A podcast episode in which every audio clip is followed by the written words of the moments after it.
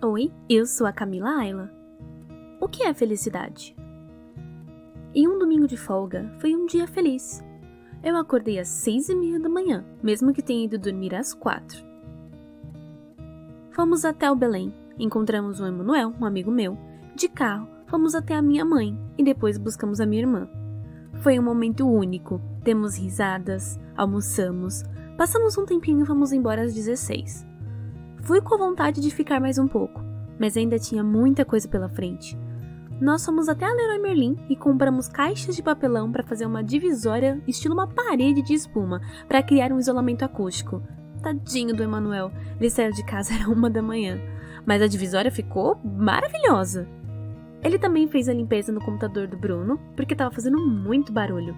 Ah, e no caminho para casa, a gente ainda passou no McDonald's e buscamos uns lanches para comer em casa.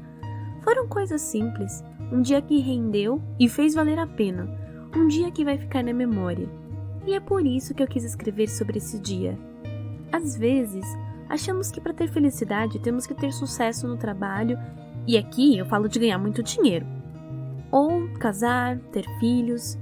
Felicidade é uma coisa tão relativa, mas acima de tudo é algo totalmente pessoal.